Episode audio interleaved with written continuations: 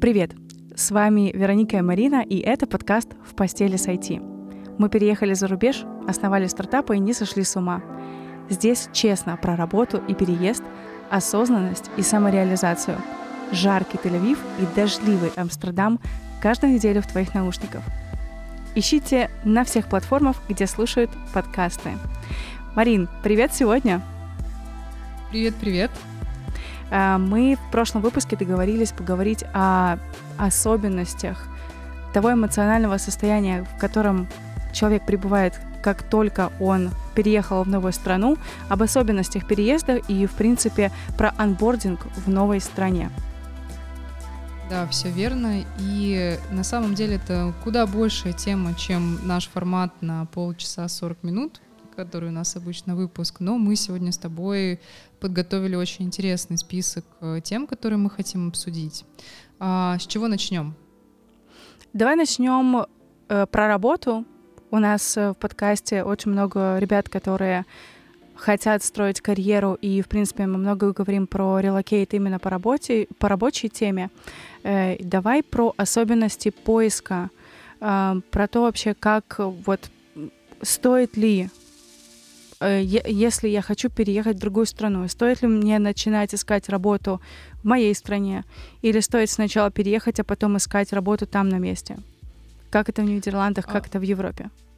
Хорошо, смотри, давай э, начнем тогда с Нидерланд. Э, вообще в Нидерланды попасть без рабочего контракта довольно сложная задача. То есть, да, там есть история, как можно заехать эм, как интерпренершип по какой-то очень крутой стартап-визе можно вложиться там тоже в экономику Евросоюза, а, можно заехать, э, женившись или выйдя замуж за гражданина Голландии, но просто так приехать, а, еще по учебе, конечно же, прекрасный вариант, а, но просто так приехать и искать здесь работу, если ты не гражданин Евросоюза, невозможно. То есть, если есть какой-нибудь там греческий или латвийский паспорт, окей а, все упирается в то, что здесь а, некий замкнутый круг, есть номер а, BSN, и без него невозможно открыть э, счет в банке. Без счета в банке невозможно снять жилье.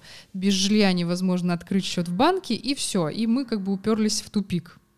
А, и эту штуку обычно решает работодатель, который как бы тебя прописывает на первые несколько месяцев э, по адресу, ну или там месяц по адресу э, офиса. И тогда ты как бы на адрес офиса получаешь всю корреспонденцию, снимаешь жилье, делаешь все свои дела, и вот как-то так. Если ты гражданин Евросоюза, ты просто заезжаешь, у тебя там упрощенная история регистрации, как вот не знаю, как мы переезжаем там из области в область, там из города большого в город, примерно так это происходит по всему Евросоюзу. Но если это паспорт не Евросоюзу, все, э, никак. Поэтому э, долго прям рассказывать про то, как э, искать работу мы не будем, потому что мы уже про Нидерланды говорили об этом в первом выпуске подкаста. А, если нужно, мы можем прям записать целый отдельный выпуск, пишите нам в комментариях. А здесь есть э, более интересная тема, которую очень редко кто обсуждает, это поиск работы партнера.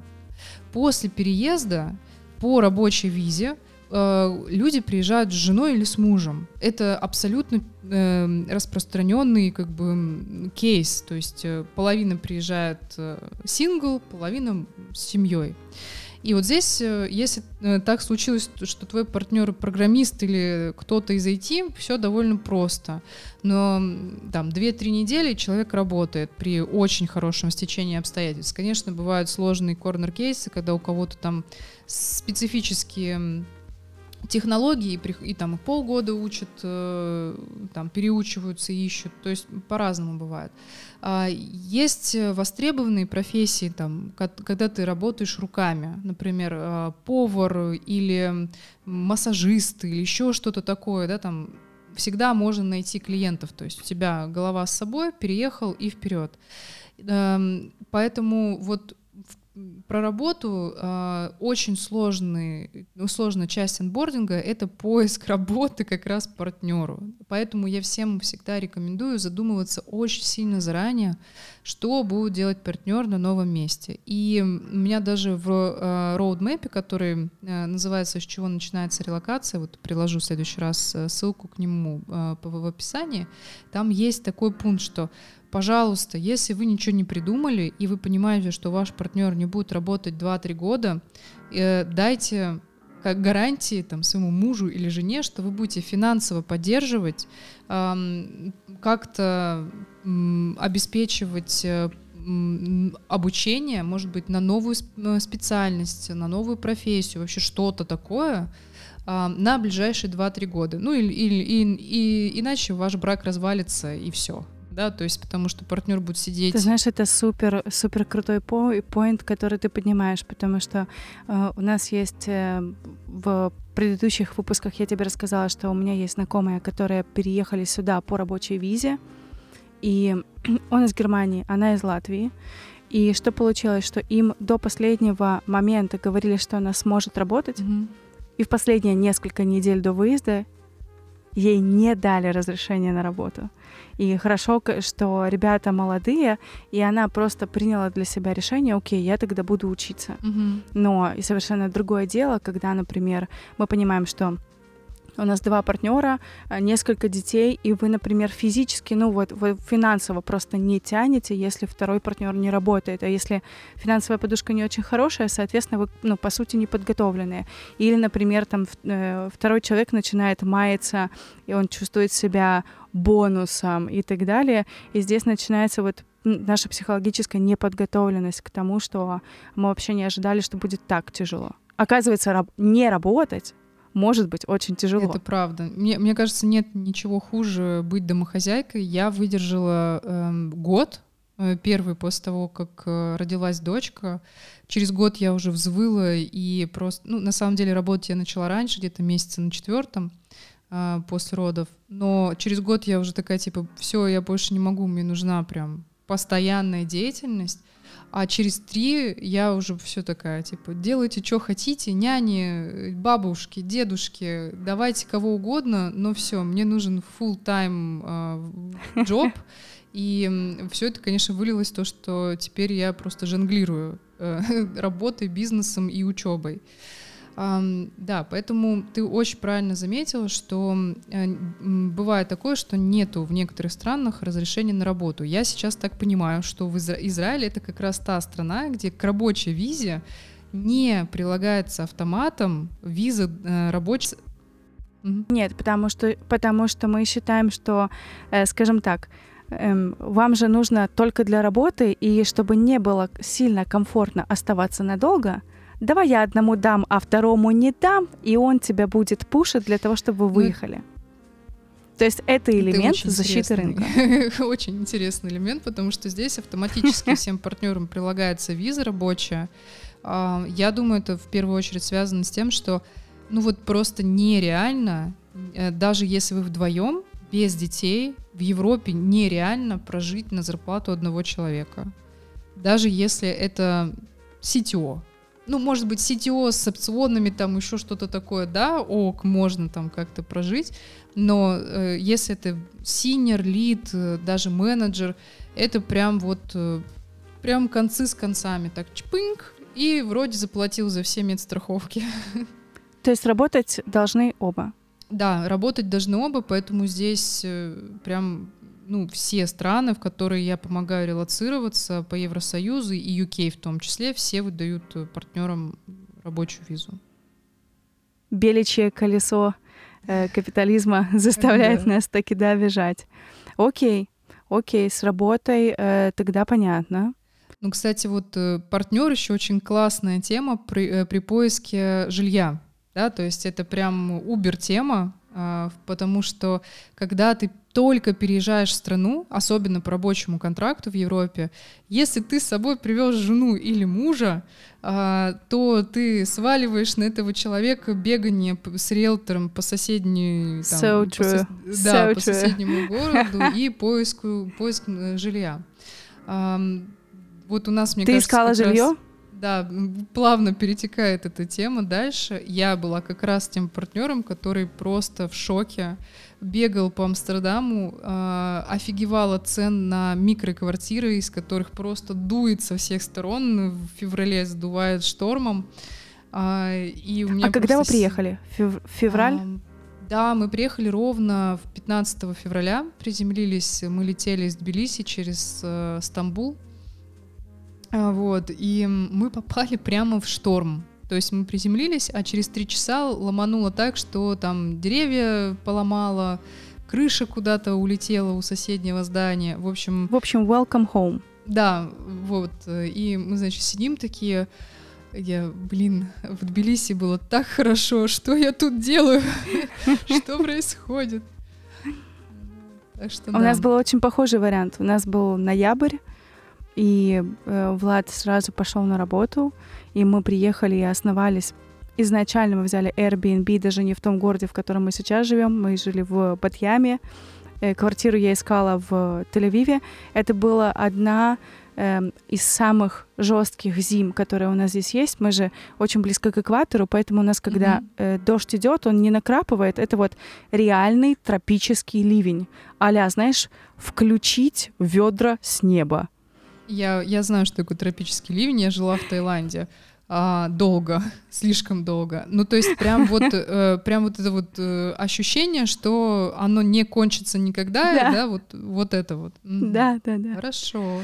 Хорошо. То есть это такая зима в Израиле. Тропический ливень. Да, да. А да, как с да. температурой? С температурой э, бывает 15, бывает немножечко меньше, но скажем так, кажется, для наших стран кажется, что плюс 15 — это кайф. Но не, это не сильно кайф, потому что у тебя все полы с кафелем, э, и у тебя нет центрального отопления. Соответственно, ты греешься либо там маленькой батареечкой, либо кондиционером.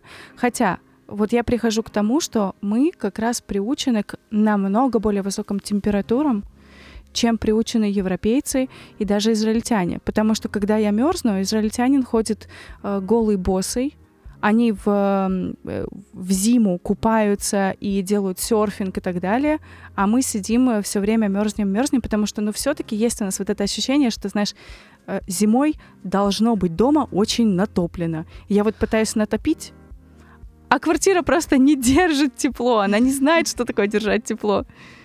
Ну, вот вы к нам скоро приедете в гости, я очень вас жду как раз вы приедете э, в не самую лучшую погоду. Ну, в Амстердам надо летом приезжать, но э, как бы осень тоже хорошо. А, ну и да, то есть в Нидерландах та же самая история. Э, мы дома не, не поднимали на термостате больше 18, потому что больше невозможно было расплатиться бы за газ даже прошлой зимой при тех ценах, которые были в 3-4 раза меньше. А, сейчас мы а, подумываем о том, что, возможно, мы топить не будем в этом сезоне особо вообще, и э, когда выбирали дом, э, мы прям упоролись и выбрали не самое лучшее как бы географическое местоположение, но мы выбрали дом с энергоэффективностью А+, то есть здесь э, стеклопакеты, э, толстенный бетон, и когда у нас сломался, э, сломалась колонка э, прошлой зимой, и два дня мы ждали, пока придет мастер, как раз вот в самый холодный период времени, у нас в доме было плюс 16. И в принципе это было нормально, да, то есть э, мы были в трех свитерах под двумя одеялами, мыться было не очень приятно, то есть из душа, ну там с этим тазиком там. Ты скажи, выходить из-под одеяла, в принципе, было не очень приятно. Да, да, было не очень приятно, но вот где-то ко, второму, ко второй зиме, к концу второй зиме, зимы я адаптировалась, и буквально несколько дней назад я себя поймала на том, что я отвозила дочку в садик, э, ой, в садик, уже в школу, все, она уже взрослая, на велосипеде под дождем, без дождевика, э, в плюс 12 в сандалях. Вот. То есть Вау. я такая а я прихожу домой, и муж мне такой, а ты в сандалях? Я говорю, да. Он, М, странно. Я говорю, ну, зачем ноги-то высохнут, а обувь сушить надо? Он такой, окей, хорошо. Дожили. А де- дети быстро привыкают? Как ты по дочке ощущаешь? А, дети очень быстро привыкают. Э, она все время на меня возмущается, что я пытаюсь одеть. То есть мне холодно, я хожу, например, в худе, она сними с меня кофту с длинным рукавом, мне жарко в футболке. Я на нее смотрю, думаю, ну окей, классно. То есть э, она Супер. ходит с голыми коленками, в шортах, э, вот как ты говоришь, как в Израиле. Э, они реально купаются в море, начиная там с марта, стоят по колено в этой ледяной воде. У меня просто ноги отнимаются, ходить не могу, когда там плюс 10. Вот. А они такие, да, что нормально. Хлобысь, тут даже есть э, морские скауты, то есть де- дети такая продленка, и они реально просто половину года проводят в море, что там ракушки какие-то ищут, я не знаю, стан- собираются быть моряками, видимо. А мы думали, что мы закаленные, да? Э, Не, в баню, а вообще. потом в минус 20, в снег. Не-не-не-не. Оказалось, Такой нет. Шоковая, история нет. А вот на марафоне вот так вот э, тусоваться. Кстати, в UK тоже такая же история. То есть там э, даже в школьной форме шорты. Меня это всегда удивляло, потому что как зимой ты ходишь, ну, точно там до ноября они ходят э, в гольфах, шортах. Ну, все нормально. Финансовый вопрос про квартиру. Э, Сколько, сколько стоит квартира в Амстердаме на семью? Ну, давай вот, да- давай хотя бы одна спальня, две спальни. Ну, относительно в центре. Смотри, на семью как? Если вы вдвоем э, просто пара, то вы можете снять one bedroom apartment. Это будет, если говорить про центр, где-то в районе э, 1800-2000 без э, налогов, без э, utilities и все остальное, просто голая аренда, без света, без газа. Если есть один ребенок, то вы обязаны снять э, two bedroom apartments, потому что вы не имеете права спать с ребенком в одной комнате, а положить типа в гостиной так не работает. То здесь уже от 2000 минимум. А если дети, не дай бог, разнополые, то вам придется снимать free bedroom apartment, потому что вы не имеете права селить детей разного пола в одной спальне. То есть в этом плане все супер регламентировано. Да, то есть прямо во время того, как ты снимаешь квартиру, тебя э, риэлтор все уточняет, записывает, и вот, ну, нам понравилась однажды квартира чуть без э, второй спальни, она была новее, круче ремонт, все классно, замечательно, но она такая, не-не-не, если бы у вас ребенок был до двух лет, типа тогда можно вот поставить люльку в, э, э, в комнате родителей, и это норм. С двух лет ты обязан селить ребенка в отдельную а, комнату. Мгм. Окей, а, а сколько на круг получается квартира? Вот ты говоришь э, от двушки, а все вместе с налогом и с А, utilities? С налогом это еще примерно 400-500 евро в год. Э, ну, там получается вывоз мусора и все-все-все. То есть плюс 100 примерно я бы накидывала каких-то налогов и вот этих всяких там дополнительных сборов в месяц. И на газ, на one bedroom будет уходить примерно 250 евро. И на свет еще с водой еще 100-150. Ну, получается, вот еще 500 сверху надо в голове держать. Я думаю, Мгм. где-то так. То есть, если даже прям супер-мега экономить, мыться в джиме, это стандартная история в Голландии, люди дома не моются, чтобы не тратить горячую воду. Вот, особенно если семья большая, все покупают аб- абонемент в зал и моются там каждый день по несколько раз. Специально ходят. Ну, зато все на, все на спорте благодаря этому, потому что ну, уж Обалдеть. пришел помыться, а заодно и позанимался.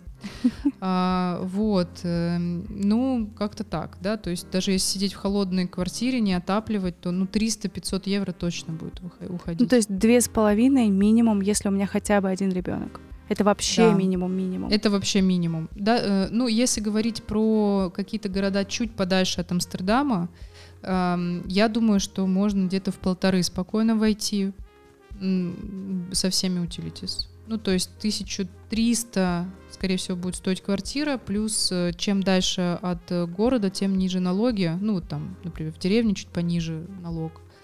На А что за налог? мусора там. Э, нал- налоги на то, что там У, придомовая тут на- территория и так далее. Вот это все. Тут столько налогов, тут есть налог на то, чтобы не затопило Нидерланды, например. То есть там каждый месяц мы платим определенный сбор для того, чтобы они строили плотины, рыли какие-то дырки, канавы, еще какую-то лабуду, и они э, отвечают головой все правительство за то, что там до 2040 года Нидерланды не уйдут под воду.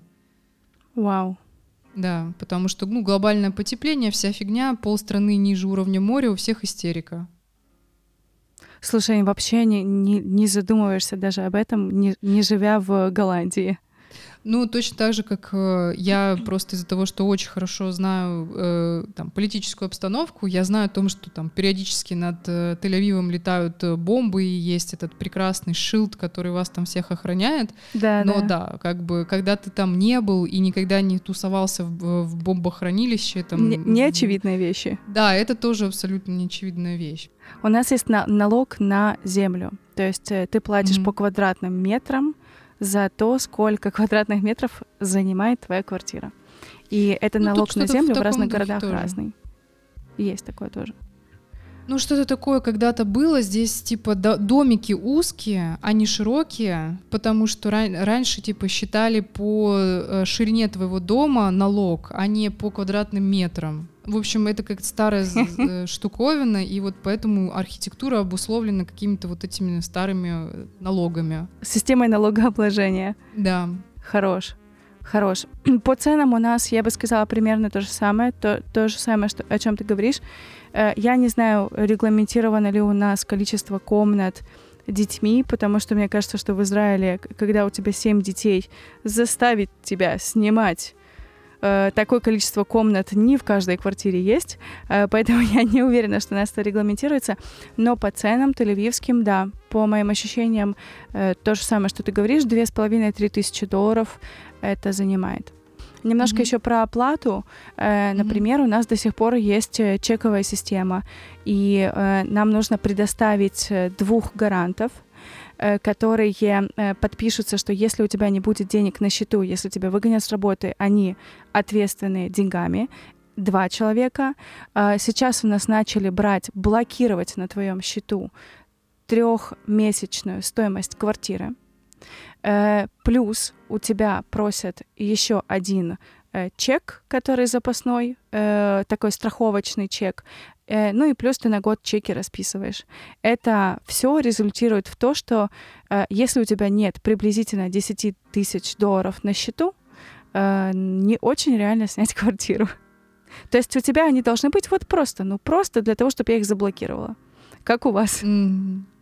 А, слушай, ну у нас, похоже, движется э, к чему-то похожему, но пока что основная проблема, что э, ты обязан оплачивать со своего официального голландского счета жилье, но когда ты приезжаешь, у тебя нету денег на голландском счету и нет э, вообще счета его, еще очень долго нет, там, может месяц или два не быть.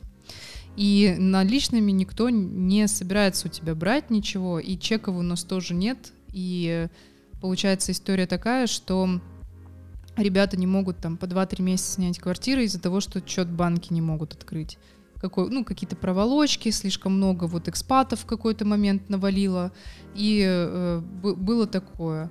И да, И берут что э, происходит? Я сейчас- два месяца снимаю ну, в Airbnb. вот так вот э, шарятся по друзьям. Э, У нас периодически вот люди останавливались, вещи у нас вечно чьи-то лежат, потому что народ приезжает там с пятью чемоданами, и их нужно где-то хранить. А когда ты на вписке где-то, то у одних и других ты ездишь с одним рю- рюкзачком. А, вот, и клиенты иногда тоже так делают, потому что, ну, что уж тут, да, как бы мы пока ищем кому-нибудь работу, мы в итоге со всеми остаемся очень хорошими друзьями. А, про вот э, деньги, да, сколько примерно нужно, мне кажется, по ощущениям тоже где-то тысяч десять нужно сразу э, понимать, что нужно как-то завести в страну там нал- наличными, чтобы потом положить на счет через банк, или сделать какой-то SWIFT перевод, или еще что-то придумать, какой-нибудь биткоин, кракен, там, не знаю, короче, уже сами там думайте.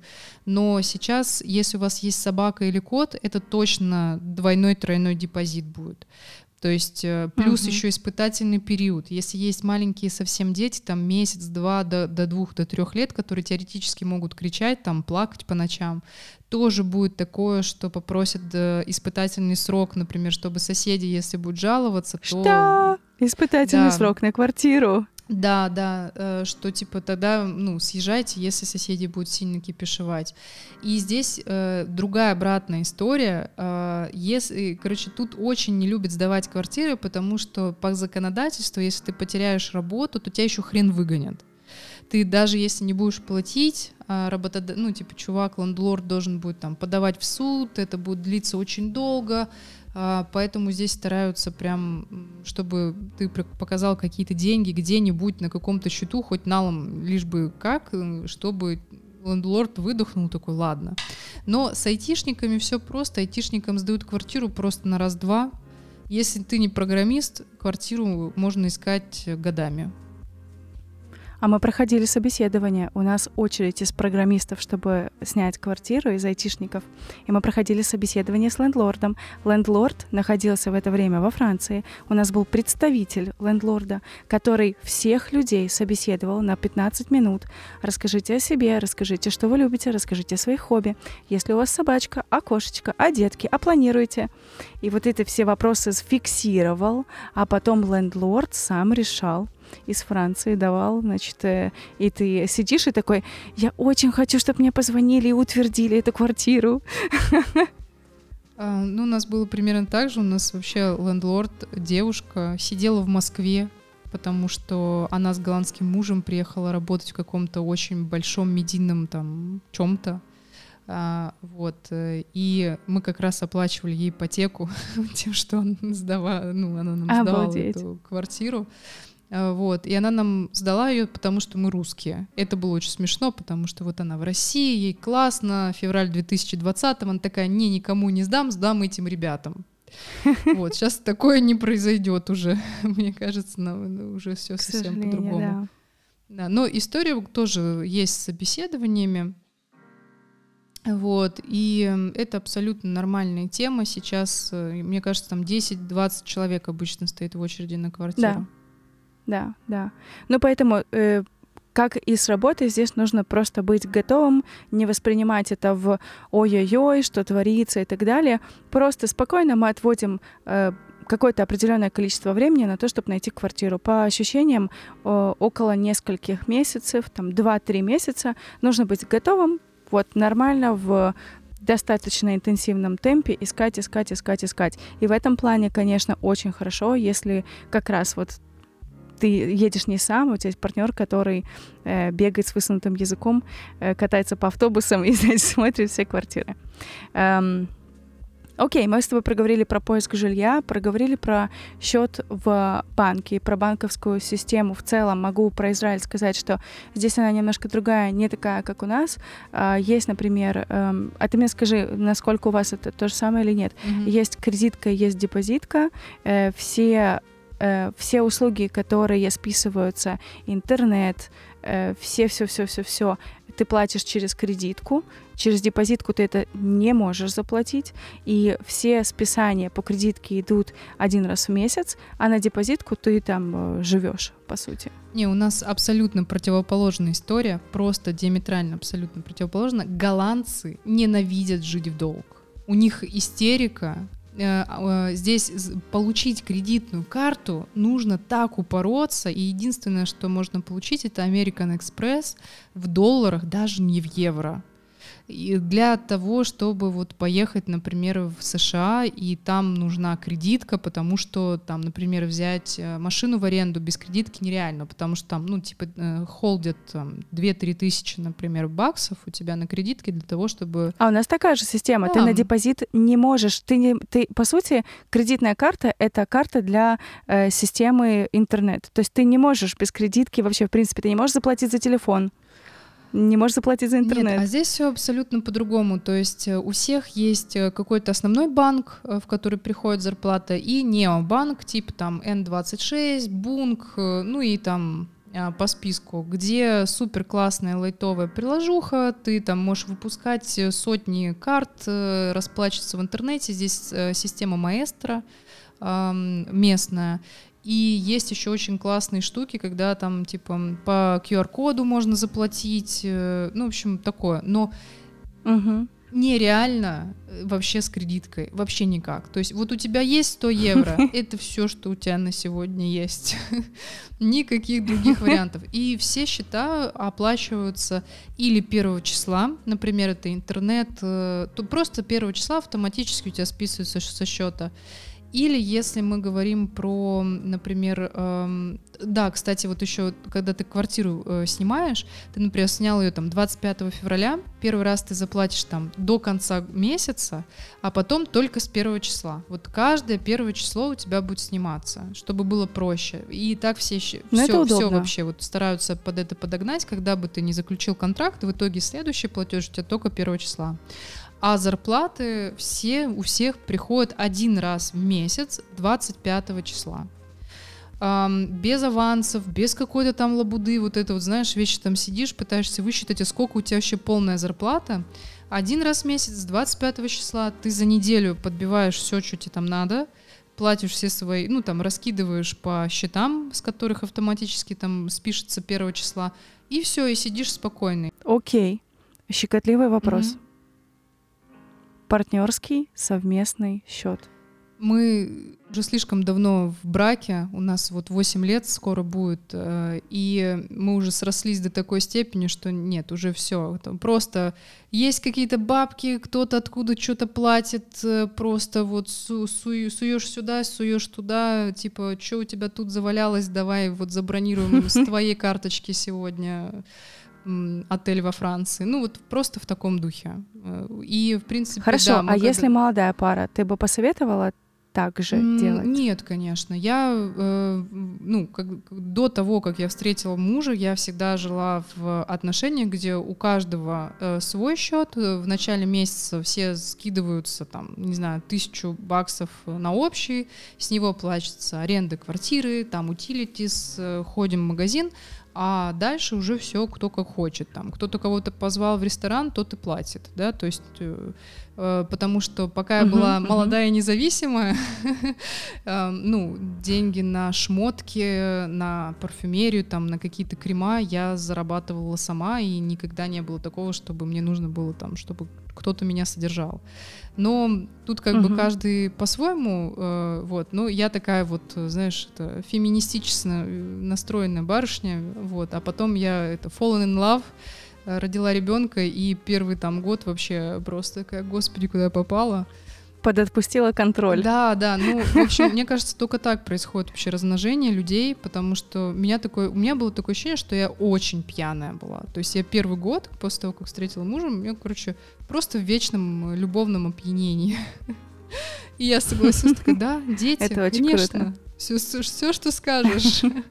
Э, по-честному скажу, что у нас есть э, тоже совместный счет, но у нас есть еще отдельные счета. Есть совместное, а есть отдельное. Вот, поэтому мы каждый это э, прикарманиваем. Но это не связано с тем, что, знаешь, э, какое-то распределение умное там и так далее, mm-hmm. по какой-то договоренности. Нет. Это просто вот как были счета, так и есть, а вообще тоже все по, в общий котел, по сути. Я слышала о том, что Израиль — это страна медицинских прорывов, супертехнологий, роботов, которые могут тебе сделать операцию на простате без швов и вылечить от рака и всего на свете. Поэтому, пожалуйста, расскажи, как обстоят на самом деле дела. Это сто процентов так, когда мы говорим про серьезную болезнь. Если прям вот очень плохо, вот собирают по кускам, правда. Э, э, я могу об этом, э, скажем, легитимно говорить, потому что мы прошли через операцию мамы здесь, через операцию мужа здесь. Я сейчас с тобой сижу в, значит, перетянутой руке, потому что сегодня у меня почему-то опух локоть. И, значит, ситуация такая — мы говорим о том, что если что-то серьезное, то действительно здесь есть вся аппаратура, которая нужна.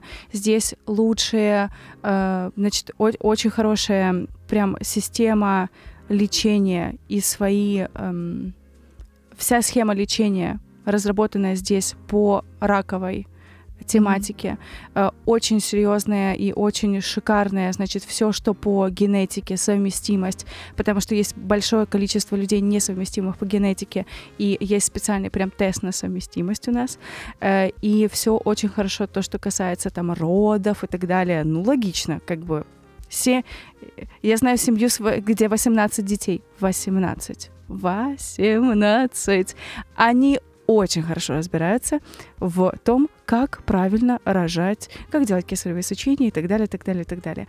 Вот, то есть все, что серьезное, абсолютно да. Э, вообще моя рекомендация вообще номер один, что если есть возможность, реально надо ехать в Израиль. Эм, все, что касается э, чуть менее, э, значит, э, чуть менее серьезных кейсов, это очереди на полгода, Mm-hmm. Это, значит, э, ну, э, отдельным, отдельным фла... Э, отдельной историей идет лечение зубов. Тут нужно просто понимать, что нужно очень хорошо зарабатывать, а еще лучше поехать в Украину, в Латвию, в Польшу и так далее, полечить зубы. В... У нас очень любят в Турцию ездить. Значит, если мы говорим про о стоимости страховки, как правило, за 30 долларов в месяц ты получаешь высокий план страховки. Это значит, что ты платишь минимальное количество денег. Если тебе нужно, если у тебя есть прескрипшн от врача, э, то там 80% препаратов mm-hmm. покрывается твоей страховой компанией. Э, максимум, что ты заплатишь, это там за какой-то прием врача, если ты хочешь выбрать определенного, там, вот я хочу только вот этого профессора, никого другого, и я хочу там э, в ближайшее время. Вот, тогда да, мы не говорим про большую скидку на косметологические mm-hmm. процедуры, потому что все, что, все, что эстетическое, это стоит достаточно дорого, но вы, да, получаете скидку на это. Но в общем и целом у нас очень приятная цена на эм, на медицинскую страховку. То есть я знаю, что ребята в Штатах платят там 100-150 долларов и так далее. У нас за 30 долларов ты, как правило, получаешь высокий план. И все, что, все, что было, например, с короной, то израильская медицина показала, что все такие, знаешь, эм, серьезные эпидемии мы можем проходить очень быстро. Эта страна mm-hmm. была номер один в мире, которая самое большое количество привившихся. У нас это было поставлено на поток, очень эффективно работает. То есть у нас есть система больничных касс. Это значит, что все распределено. У тебя вот на, в каждом городе есть куча таких э, как приемных, mm-hmm. э, и они поставили очень большое количество вот этих всяких эм, палаточек, э, в которых можно было делать проверку, а, прививки и так далее, и так далее. То есть, ну, система действительно впечатляет. Вот. Расскажи мне, насколько ты довольна, недовольна э, в Амстердаме, в Нидерландах. Сейчас, а, подожди, я переварю, что у вас за 30 баксов в месяц можно получить хорошую страховку, еще со скидкой на косметологические процедуры. И... Но Смотри, если, если вдруг ты при, придешь с кашлем, или тебе будет просто не очень хорошо, я не говорю, что mm-hmm. умирать, просто не очень хорошо, то, как правило, давайте вот, ну, смотрите, вы же не умираете, э, поэтому у нас было такое, что мы в приемной, экстренной приемной ждали 4 часа. За вызов э, скорой, если скорая тебя mm-hmm. не забирает, 200 долларов. А если ты не по страховке, то, например, сделать снимок, это там, ну, там 500 долларов может стоить. То есть э, есть свои как бы плюсы и минусы. Э, все, что, mm-hmm. все, что не умираешь, как правило, э, возьми ибупрофен. Детка, пройдет само. Здесь ну, очень интересно. Да. Вот, парацетамол. Здесь считается, знаешь, у нас очень много есть предостережений от врачей. То есть, например, если ты проходишь через операцию, mm-hmm. у тебя автоматически идет назначение, ну в Украине это так, mm-hmm. автоматически идет назначение большого количества антибиотиков, потому что считается, mm-hmm. что ну вот все, вот нужно задушить, вдруг там какие-то бактерии. Здесь совершенно другой принцип. Принцип такой: э, мы не считаем нужным, что нужно в твой организм пихать большое количество препаратов, если твой организм в состоянии справиться самостоятельно. Я не буду тебе прописывать антибиотики, если я буду понимать, что твой организм тащит. Пройдет. Да, это, кстати, в Голландии такая же история. А, я как раз, когда мы прилетели в феврале, отхватила, мне кажется, коронавирус. А когда это еще не, не, ну, как бы только-только начиналось, и вот мы приехали, страну через месяц закрыли, и вообще началась пандемия. Но по всем параметрам у меня точно, скорее всего, был коронавирус, потому что я месяца два не чувствовала вообще запахов никаких. То есть меня можно было просто там ботинки грязные в нос совать, такая, э, нормально, вообще. Вот, и э, у меня было жуткое воспаление уха, э, просто из уха потекла кровь. Вот, я О. думала, я помру. Ну вот, то есть как бы настолько жестко почему-то вот э, пошло на уши осложнение. И меня э, отправили по страховке в скорую. Я приехала, чувак посмотрел мне в ухо, сказал, все нормально, выпей вот еще к парацетамолу бупрофена, чтобы, ну, отпустила, ну, такой комбо. А, и через недели три, возможно, ты начнешь слышать. Вот если тебе повезет. А если не повезет, приходи, будем тебе потом, не знаю, там какие-то делать процедуры. Все, да, то есть это вот была такая вот история, когда прям вообще кажется, что уже помираешь. Такая, антибиотики. Угу. Он такой, какие антибиотики? Очнись, женщина, ты же не на капельницах при смерти лежишь. Конечно, какие антибиотики? Вот, То есть все принципе, очень щадяще для организма. Да, и в принципе сначала меня это очень сильно напрягло, а потом э, я поняла, что мы немножко живем в какой-то параллельной реальности, вот на постсоветском пространстве, перестраховочных врачей. То есть э, врачи не верят в то, что организм вообще может справиться сам, и насаждают этот э, миф нам в головы, и в итоге мы думаем, что мы как физическое существо слабее, чем мы есть на самом деле, что можем, не знаю, от падения развалимся, или еще что-то в таком духе произойдет. И сейчас, э, вот э, почти три года спустя, э, во-первых, голландская медицина подстегнула меня похудеть на 25 килограмм, потому что, ну, тебя не будут лечить, если ты толстый. Тебе сразу говорят о том, что, типа, ну, иди, иди. Вот, у меня просто после родов, эм, ну, появилось варикозное расширение вен, оно обычно появляется, да, то есть даже в 30, да, если да. у тебя была беременность, welcome. И мне чувак сказал год назад, похудеешь на 20 килограмм, приходи. Я похудела. И вот я пришла к нему на прошлой неделе, и мне назначили наконец-то встречу с флебологом на 31 октября. Это просто, Вау. вы понимаете, да, как у меня, мне пришлось проделать огромную работу над собой, чтобы получить назначение к врачу. Мне сказал, ты не похудеешь, мы тебе не поможем. Ты можешь хоть 10 раз ходить к этому флебологу, тебе будут там прижигать все вены, делать какой-то тритмент, похер, типа, пожалуйста, похудей.